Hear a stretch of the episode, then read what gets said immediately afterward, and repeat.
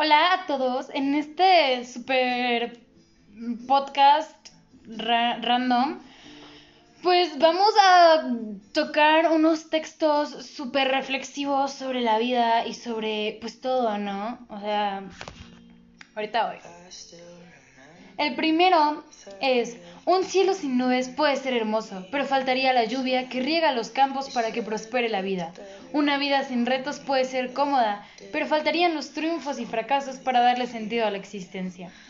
Esto pues ya se los dejo a su propia comprensión.